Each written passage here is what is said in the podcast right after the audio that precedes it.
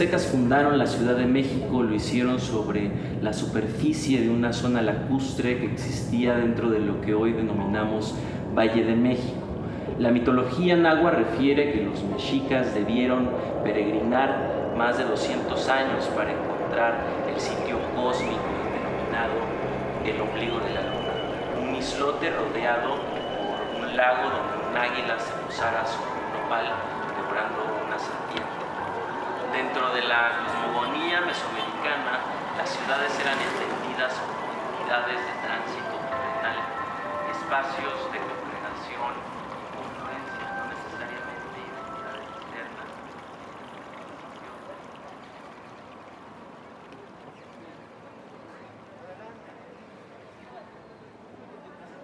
La historia humana da cuenta de ciudades abandonadas por razones sociales, conflictos políticos o colapsos ambientales. Se relatan peregrinaciones masivas en busca de nuevos entornos, para dejar que la tierra se transforme y para imaginar colectivamente una ciudad nueva. En nuestro imaginario mítico e histórico existe la ciudad como un lugar de tránsito y confluencia, como un lugar que no necesariamente tiene garantizada su permanencia. Las ciudades se dejan, se destruyen y se reinventan. La Ciudad de México Tenochtitlán fue fundada por los aztecas después de abandonar Aztlán. Siguiendo el mito de la peregrinación inicial que acabamos de escuchar, se asentaron sobre la zona lacustre del lago de Texcoco. Pero en los últimos años, el desmedido crecimiento de la Ciudad de México y la desecación de las fuentes hídricas de esta región ha terminado por romper la correspondencia entre la ciudad y la luna. ¿Será acaso este un indicio de la hora de abandonarla?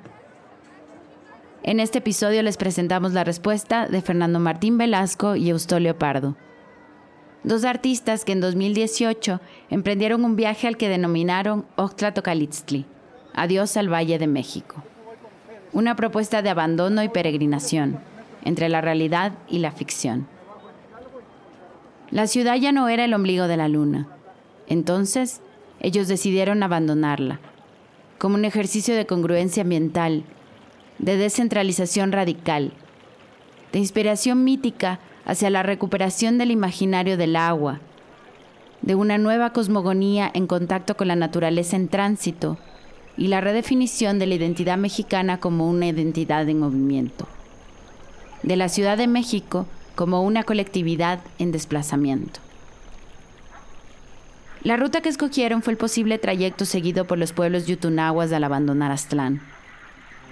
En el camino intervenían espacios naturales y urbanos, reproduciendo el símbolo de las migraciones con la estética del arte rupestre americano, marcando el camino, dialogando con los espacios. También escribieron los capítulos de un ensayo que especula sobre otra peregrinación, esta vez de 30 millones de personas junto con ellos. El registro de este proceso es un nuevo códice, una guía para futuros viajeros, para futuros abandonos, para futuros tránsitos. ¿Puede el imaginario de esta peregrinación hacernos pensar en el futuro de las migraciones frente al cambio climático? ¿Puede el abandono del hogar leerse como un acto de amor? Soy Juliana Zambrano y en este episodio de Crónicas del Borde, Fernando Martín Velasco, capitán de Stultífera Naves de Instituto, nos invita a pensar estas preguntas con la introducción y el capítulo 1 del Códice Oxtlatocalitztli.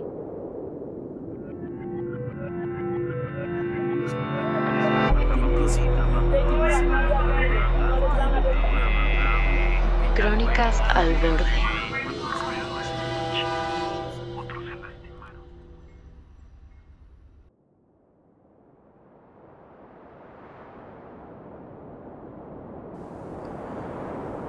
Oxtlatocalistli.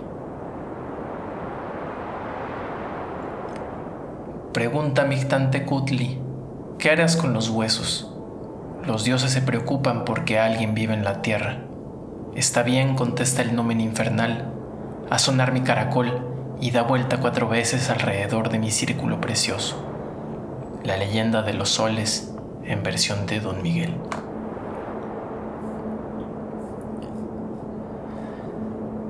Este relato inicia con otros más antiguos. De algunos guardan memoria los libros y de otros apenas las gentes. Y los árboles y los ríos y las montañas también guardan memoria, quizá la más funesta. Porque la nuestra es una memoria hecha de sangre y de huesos, pero también de tierra removida. El nuestro es un recuerdo de muchas lenguas, pero que apenas lo transmite el viento. Nuestra historia es una historia de muchos viajes que en su mayoría no fueron relatados. No fueron aventuras ni hallazgos, sino exilios provocados por el hambre y la angustia. La nuestra no es una historia de héroes, sino de familias buscando un pequeño agujero en un lago, secando las aguas para poder vivir, soñando con transparencias, arraigándose entre volcanes. El nuestro ha sido el relato de la negación del agua, pero no es esa la historia que hemos de contar. Don Fernando viajó unos años al centro de México y escribió algunas preguntas. Se preguntaba de dónde habían salido tantas casas y se respondía de los huesos de la tierra y de colosales destrucciones. Se preguntaba por la isla de México y avistaba un archipiélago desde el cielo, preguntándose si había principiado una guerra.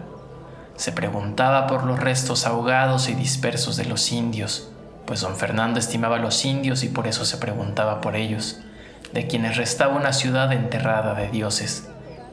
Se preguntó por el lago, por sus islotes verdes y charcos color de tierra. Se preguntó por el futuro del paisaje lunar de Texcoco y por un cuándo que nunca llega. Advirtió el advenimiento de una ciudad vacía y sorda, una ciudad de seres irritados y temibles. Otros tantos han escrito y dicho cada tanto distintas cosas sobre esa ciudad. Recordamos a los poetas que sabían traicionarla y dar la vida por ella, a los que la reconocían de vuelta en vuelta, a los que le declaraban odio. Cada cierto tiempo, algún pintor o fotógrafo venido de lejos sabía imitarle los colores o decorarla. Alguien ideaba la forma de que muchos le cantaran versos amorosos o pícaros en aglomeraciones colectivas que eran su signo cotidiano.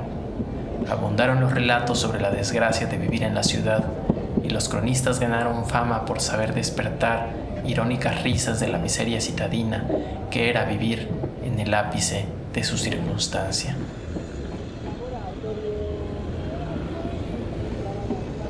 Una exuberante cultura enorgullecida de la existencia de palacios de la más alta lírica y arte creció a la sombra de enormes placas de concreto y miseria sepultando regiones de agua y montaña mientras sus arqueólogos descubrían mitos entre subyacentes capas de roca, arriba, otra ciudad crecía a riesgo de parecer siempre insuficiente. Insuficientes puentes para el tráfico, insuficientes árboles para la suciedad del aire, insuficientes trenes para la aglomeración de su gente, insuficientes casas y edificios, mercados, centros de entretenimiento, escuelas, universidades, bibliotecas, insuficientes diques, carreteras, drenajes profundos y someros, áreas verdes, amarillas, grises y negras, insuficiente organización la de sus gentes, insuficientes sus cárceles, sus leyes y sus reglamentos, insuficientes sus policías y la buena costumbre cívica, insuficiente justicia. Era la ciudad más avanzada y próspera de México, pero a su vez la más angustiosa y la de mayores carencias. Agobiado por la circunstancia de ver su ciudad desbordada, un cronista potentado se preguntó el propósito abusivo de crecer sin dirección ni rumbo, apuntando en su desarrollo un proyecto que tuviera como modelo el reflejo de las estrellas. Pero lo cierto, lo sabían los estudiosos del agua y del cielo, es que México, el ombligo de la luna, el islote en el vientre de un lago con forma de conejo lunar ya no era reflejo de firmamento alguno, pues la correspondencia mítica que la asociaba con la luna estaba seca. Mientras su región lacustre desaparecía, a lo largo del último siglo algunos hombres de razón intentaron dilucidar el significado y propósito de México y de sus habitantes. Escribieron profusos libros con estimulantes argumentos. Los tlajuilos los estudiamos a cabalidad y estaba en nuestra intención complementarlos con las nuevas ciencias y las renovadas tendencias de las artes en la búsqueda continua de la vida a través del diálogo. Lo cierto es que, pasado un tiempo, colapsada la ciudad como estaba a riesgo de no garantizar el sustento de quien la habita, no le vimos caso. Y entonces alguien nos preguntó, ¿qué sabiduría es esa de quien no sabe sembrar para comer, de quien no ve el cielo y anticipa el temporal? De quien su fama ha ganado sin lastimar sus manos, ese alguien previó nuestro abandono.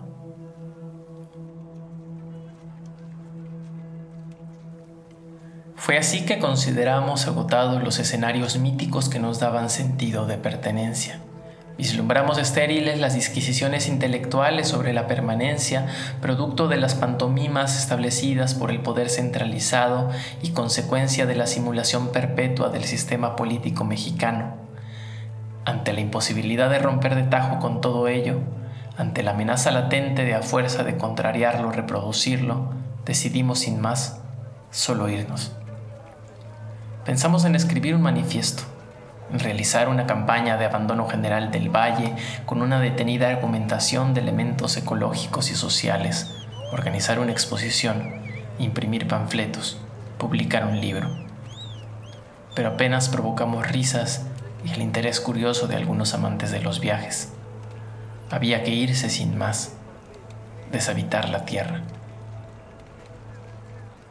Sabiendo rebasada nuestra pretensión por la costumbre, considerando la posibilidad de que nuestro proyecto de desplazamiento súbito de 30 millones superara la catástrofe de la permanencia, decidimos inclinarnos por una posición de incierta vanguardia, peregrinar al incierto origen de México, hacia un lugar perdido en los recuerdos de la muchedumbre y de las piedras, dejando atrás los más hondos afectos y sí, también las culpas y los miedos, todo aquello que la gente llama hogar. Tocalistli Sembrar camino es el paso migratorio de quien busca un nuevo sitio en la tierra. Es también un signo hecho de paisaje y advertencia de catástrofe. Es una grieta en el sendero.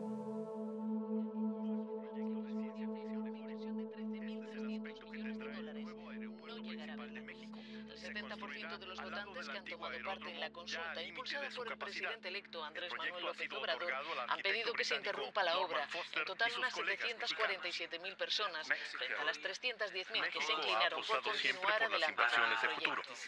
El plebiscito es polémico porque ha sido celebrado sin la presencia de observadores independientes ni certeza en el recuento de votos. Obstante, López Obrador ha asegurado que respetará pero es también pues, un asunto de todos, todos porque tiene que ver con el pues va a terminar la obra, aunque no es el mejor suelo, este es otro inconveniente, es un suelo fangoso. Y hay hundimiento, no es el mejor terreno para construir. Para Fernando Martín Velasco y Eustolio Pardo, la idea de abandonar Ciudad de México responde a varios indicios. En 2014, el gobierno de Enrique Peña Nieto inició la construcción de un nuevo aeropuerto internacional sobre el último reducto de la zona lacustre del lago de Texcoco. Varias controversias políticas, económicas y ecológicas, acusaciones de corrupción y sobreprecio, y la presión de numerosos movimientos sociales que se oponían a la construcción del mismo, condujeron a una consulta popular que finalmente cesó el proyecto de este aeropuerto en 2018, durante el gobierno de Andrés Manuel López Obrador.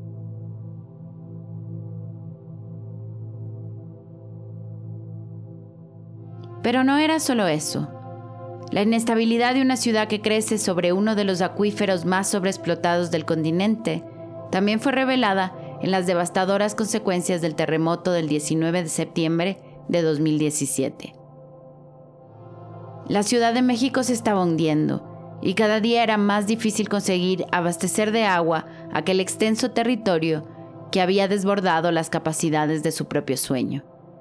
No importaba cuántas veces cambiara de nombre, la ciudad estaba dándole la espalda a su propio origen. ¿Se habría cumplido el ciclo de explotación del territorio? ¿Era hora de partir? Continúa el capítulo 1 del códice. Timoitasque, México, Altepetl. El año que cambió su nombre, México Tenochtitlan quiso expandir sus territorios hasta los pueblos que antes no pertenecían a sus dominios. Habían pasado ya muchos siglos desde la caída de los mexicas a manos de los Castillan, y ahora en la ciudad vivían gentiles provenientes de todos los pueblos de la tierra. La ciudad formaba parte de una nación mestiza que había tomado su nombre, desde las estepas y desiertos del norte hasta las selvas húmedas del sur, por la costa de los extensos mares paralelos que guarecían a Náhuac e incluso en pequeños páramos de otros continentes, mujeres y hombres se hacían llamar a sí mismos mexicanos. Aún así, los gobernantes de México Tenochtitlan creyeron que esto no era suficiente.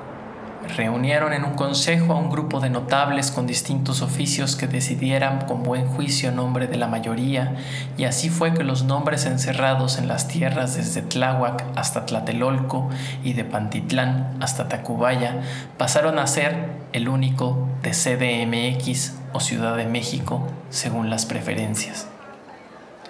Se estableció a su vez que cualquiera en tránsito por su territorio, sin importar su origen, podría ser considerado, a vistas de la nueva ley y del resto de habitantes, mexicano.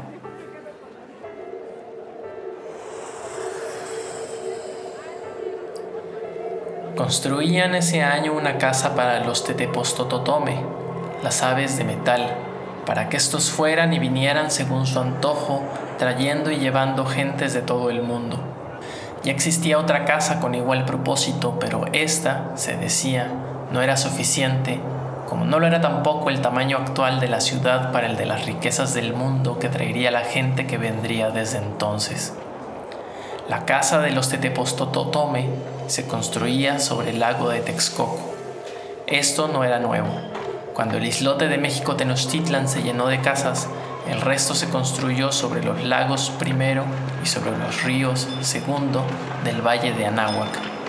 Así los caminos y las casas habían unido los antiguos pueblos, formándose una sola y gran CDMX.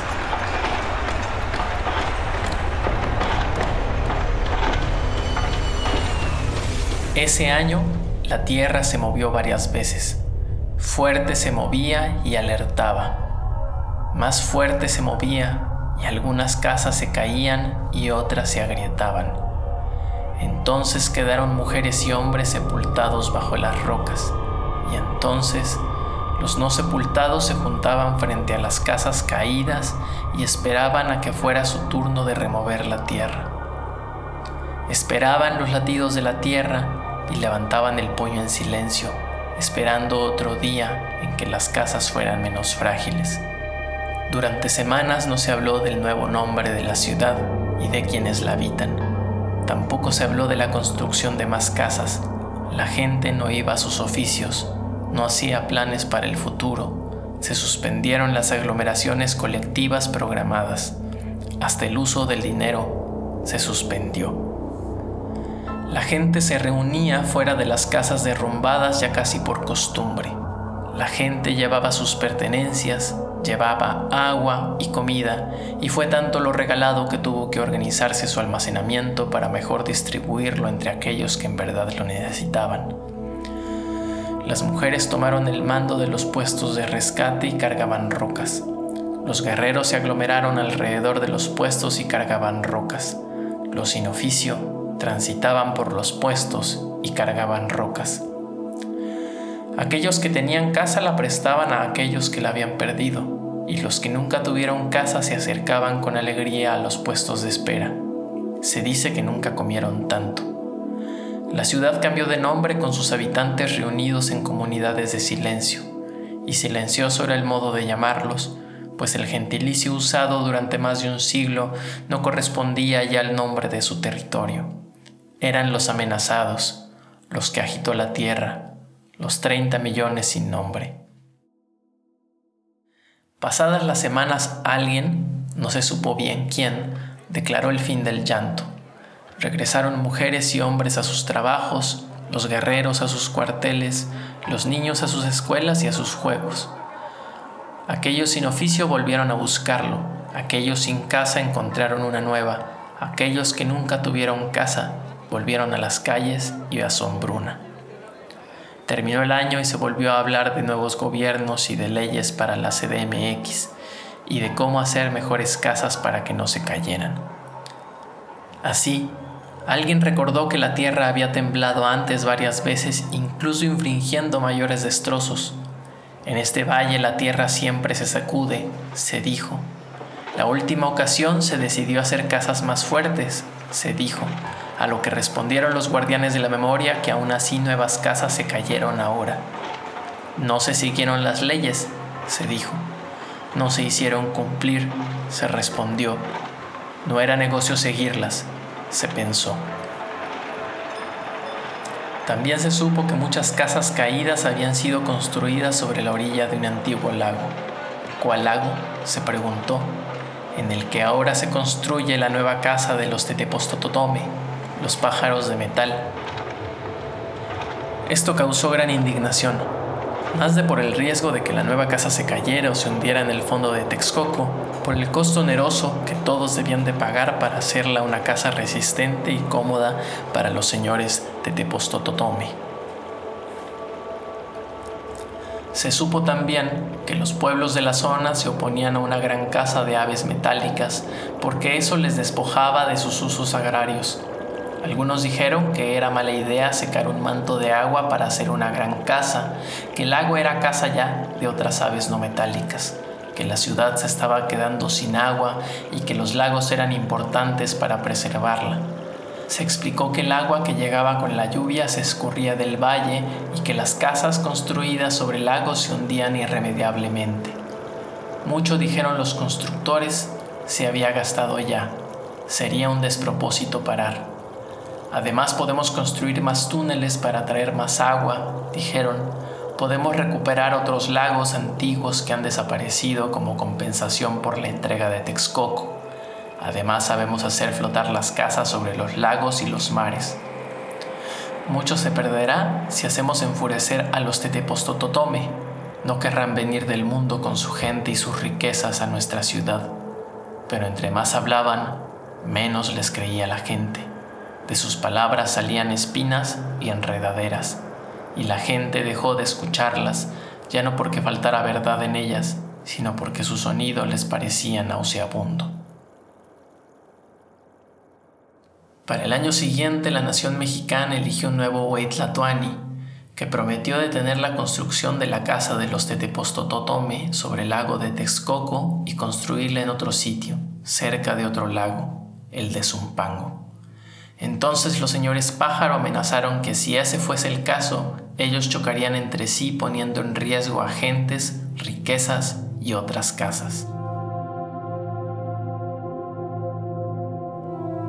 Latoani dudó. Vacilante ante los cuestionamientos de sus súbditos, decidió que no habría él de decidir qué pasaría con la casa de los Tetepostototome, sino el pueblo de México. Y ante la indefinición sobre quién era mexicano, y sobre cuál era el verdadero nombre de quienes ahora habitaban México Tenochtitlan, se decidió preguntar a cualquiera que se asumiera como tal o tuviera algún interés en vertir opinión. Y mientras se hacían los preparativos para la gran consulta, se anunciaron en tanto inmensos cortes de agua para el Valle de México. Se dijo que cada vez sería más difícil traer el líquido desde los distintos ríos del continente se dijo que sin importar el emplazamiento final de la casa de los Tetepostototome, no habría soluciones para las futuras crisis, pues eran ya muchas las gentes que vivían en Anáhuac, que cinco siglos secando ríos y lagos habían arruinado las tierras contiguas, que la base de las casas había secado desde el centro la raíz de algunos volcanes, que México Tenochtitlan se había convertido en un gigantesco espejo para la lluvia, pero un abismo para la luna, que las aves, que las garzas, que las liebres y los ajolotes, que las serpientes enterradas en el asfalto junto a los huesos antiguos y las ropas recientes, que el fantasma de Cacomixtles persiguiendo guajolotes sobre las ciénagas saladas, que el paisaje cubierto por placas de adobe gris y montañas de neblumo, que el tesón inhumado en las casas del gobierno, que los sacrificios de la sangre secos sobre los textos olvidados que algún día dieron testimonio, que los versos que las canciones, que los intentos desesperados de las distintas lenguas y escrituras por hacer bella la catástrofe cosmopolita, que los sueños de una noche en que resurjan las constelaciones sobre la mirada de una liebre bebediza, el paisaje hundido que atraviesa las profundidades del fango como lombrices de aire, que sus 30 millones luchando incansables a diario entre sí, contra sí, contra la soledad de las multitudes y los abatimientos del tiempo, que la ilusión imposible de los que recién llegan y la ilusión impasible de los que mueren sin ver la luna por última vez, que las distintas ciudades en una, que los distintos mundos de la ciudad, más lejanos unos de otros que el tránsito de unos peregrinos al sol, que todo eso no era ya el ombligo de la luna.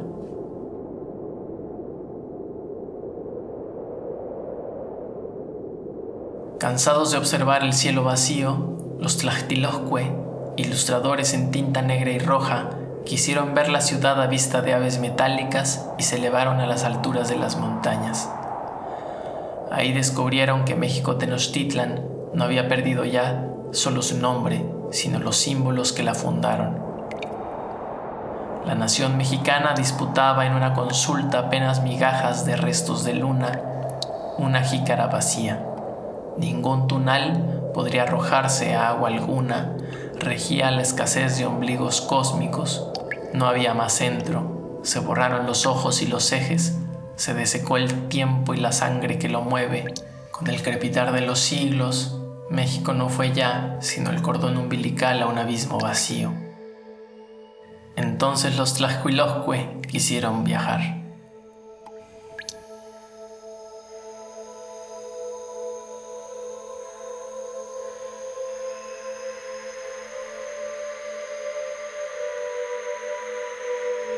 Agradecemos a Fernando Martín Velasco y a Eustolio Pardo por permitirnos adaptar un fragmento de Octlatocalistli, un proyecto de Stultifera Navis Institutum. Este episodio fue producido por Daniela Dávila Navarrete y Juliana Zambrano Murillo entre enero y mayo 2021. El guion es de Fernando Martín Velasco. José Rafael Subia Valdés hizo la postproducción y diseño de sonido. La ilustración que lo acompaña es de Sergio Silva. Para más episodios de información visiten nuestra página crónicasalborde.com y síganos en Instagram y Twitter. Esta temporada cuenta con el apoyo de la Universidad San Francisco de Quito y el Instituto de Fomento a la Creatividad y la Innovación de Ecuador. Gracias por escuchar.